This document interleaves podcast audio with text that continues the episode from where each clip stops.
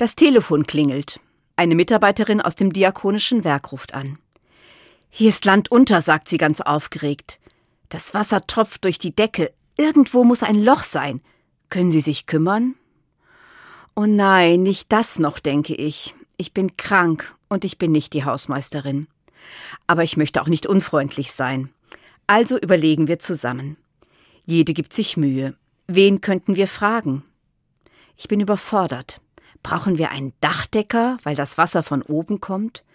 Brauchen wir einen Installateur, weil ein Rohr kaputt ist? Ich höre am Telefon, dass die Kantorin kommt. Vielleicht hat sie eine Idee. Wir verabschieden uns. Als ich das Telefon zurückstelle, klingelt es gleich wieder. Der Architekt der Kirchengemeinde ist am Telefon. Er wollte wegen einer Mauersicherung anrufen.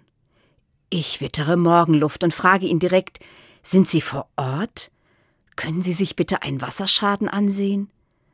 Und er sagt Ja, kein Problem. Ich bin da und ich kann mich gleich auf den Weg machen. Ich bedanke mich überschwänglich.